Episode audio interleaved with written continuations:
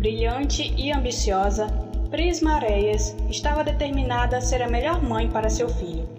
Apesar desse desejo, algo muito estranho e suspeito aconteceu com essa jovem mãe no dia 17 de abril de 2019. Hoje eu irei contar a história dessa jovem mulher que tinha 26 anos na época em que sumiu de dentro de um complexo de apartamentos no Texas.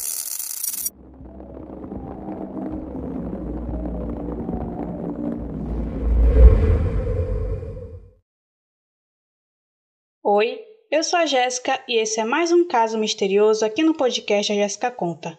Ouça este episódio na plataforma da Aurelo, caso não esteja ouvindo ainda, pois lá todos os episódios são monetizados e assim você ajuda a financiar esse projeto.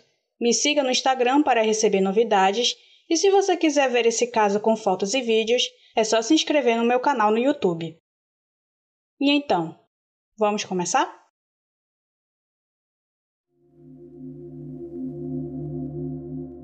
Prisma Denise Peralta Reyes nasceu no dia 30 de março de 1993 em Veracruz, no México. Quando ela ainda era um bebê, seu pai biológico faleceu em um acidente de carro, deixando ela, sua mãe Lilia e os seus outros três irmãos.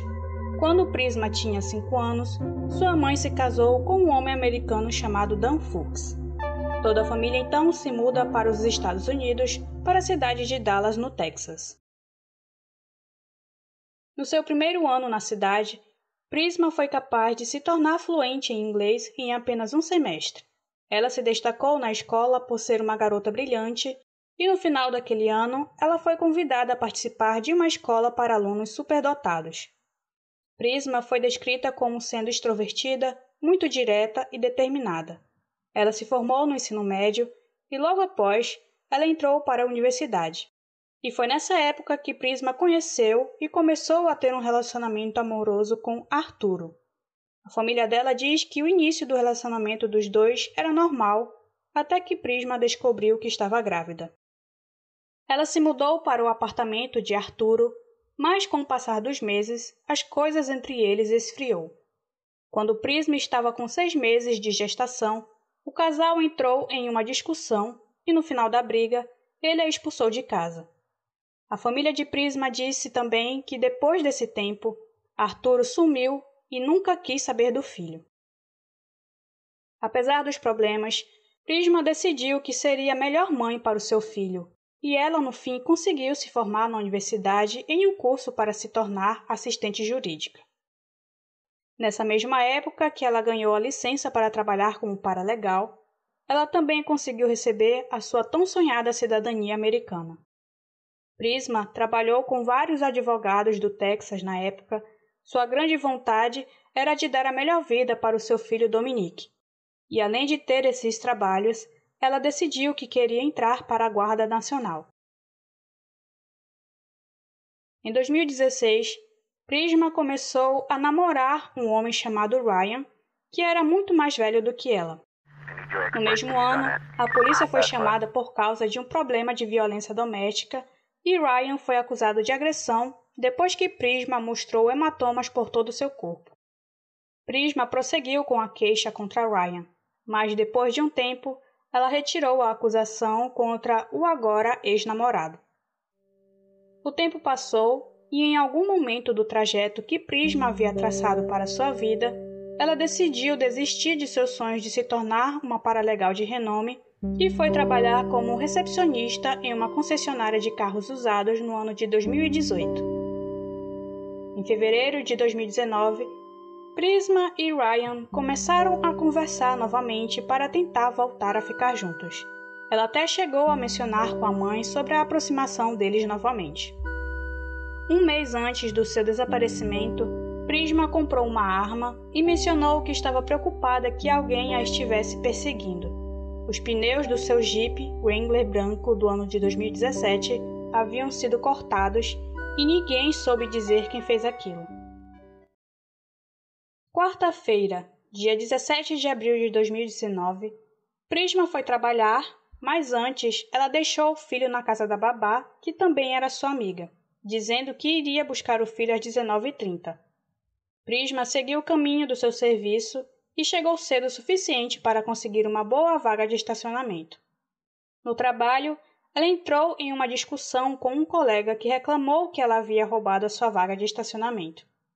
Ela contou aos seus superiores sobre o incidente e continuou com seu dia de trabalho. Por volta do meio-dia, Lilian, a sua mãe, ligou para avisar sobre um temporal que estava chegando na cidade e desligou.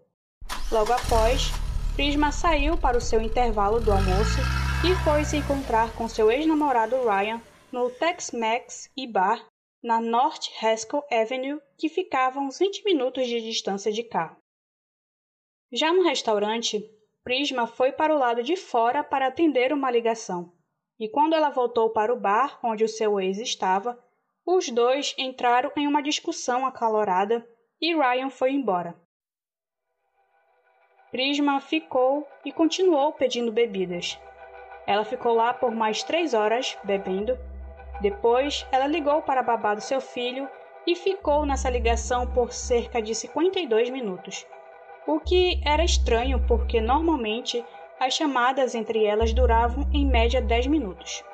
Mas enfim, no final da ligação, Prisma ainda reafirmou que buscaria o filho no horário marcado.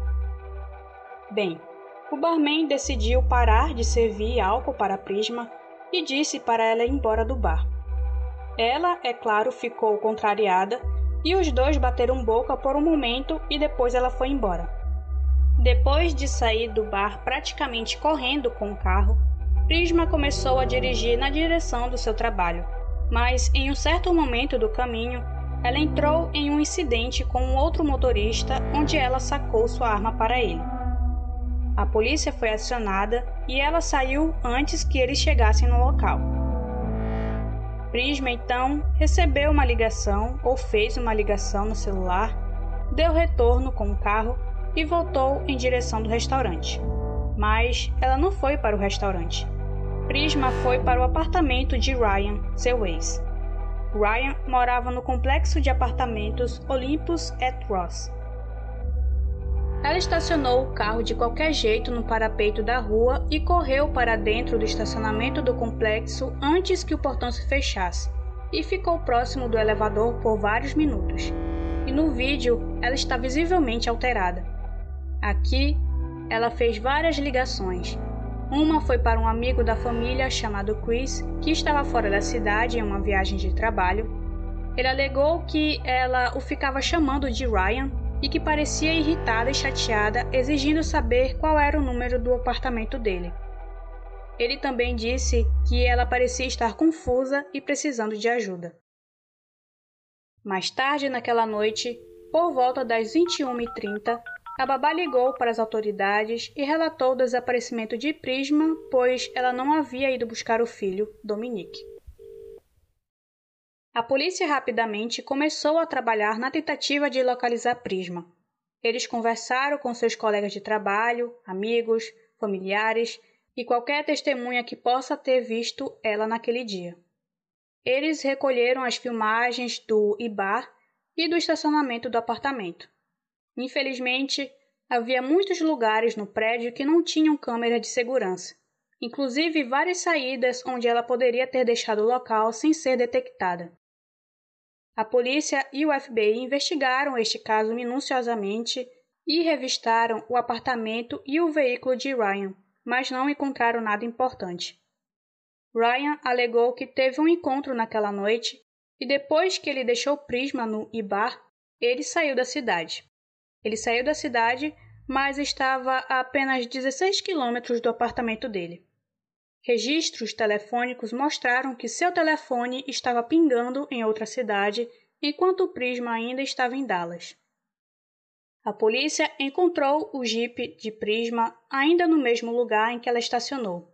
Encontraram também dentro a arma que ela havia apontado para o motorista no dia anterior. A polícia também notou que o Jeep não estava registrado no nome de Prisma. O carro estava registrado no nome de um homem desconhecido e que ele era casado também. Ele foi uma das últimas pessoas que Prisma ligou antes de desaparecer. Registros telefônicos mostraram uma ligação para ele nas últimas 24 horas em que ela foi vista. A polícia não divulgou muitas informações sobre este homem e não há como saber se ele era um amigo próximo de Prisma ou se os dois estavam envolvidos romanticamente. Arturo, o pai do filho de Prisma, também foi investigado e não foi considerado suspeito. Apenas um mês depois que Prisma desapareceu, Arturo solicitou uma custódia emergencial de Dominique, mas o tribunal decidiu a favor dos pais de Prisma no final. A família de Prisma diz que Arturo melhorou muito e que agora ele queria estar na vida do filho e que estava tentando construir uma relação forte com ele e com a família. A polícia também observou que até hoje Arturo está cooperando com a polícia e está ativamente tentando ajudar a localizar Prisma. Uma das teorias sobre o que aconteceu com a Prisma é de que ela havia sido drogada no Ibar e levada por um membro de alguma gangue ou alguém envolvido com o tráfico humano.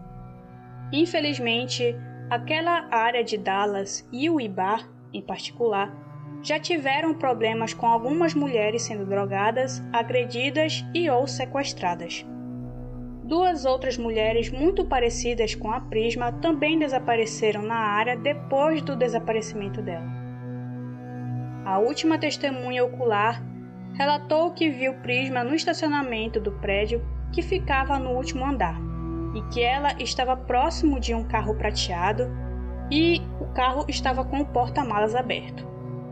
Quando essa testemunha se aproximou de Prisma para perguntar se ela precisava de ajuda, pois ela também estava chorando, Prisma disse para a testemunha deixá-la em paz.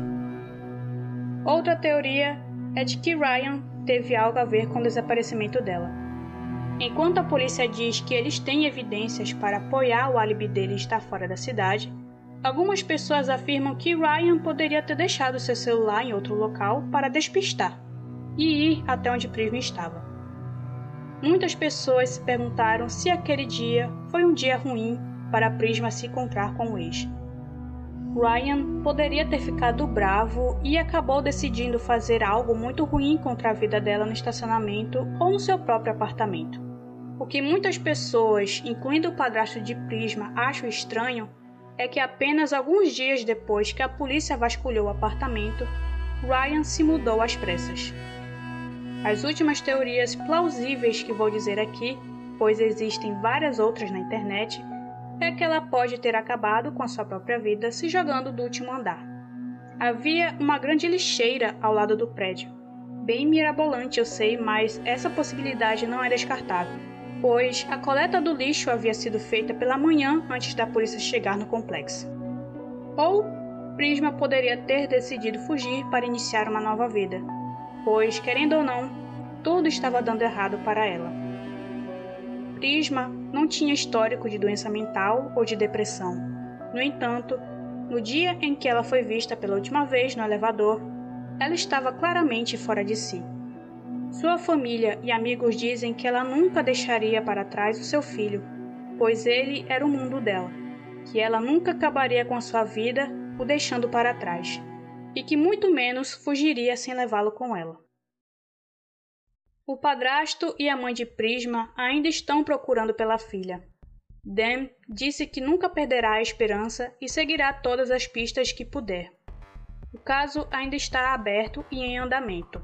Sua família espera que ela seja encontrada viva e segura e que eles não têm razão nenhuma para acreditar que ela não esteja viva.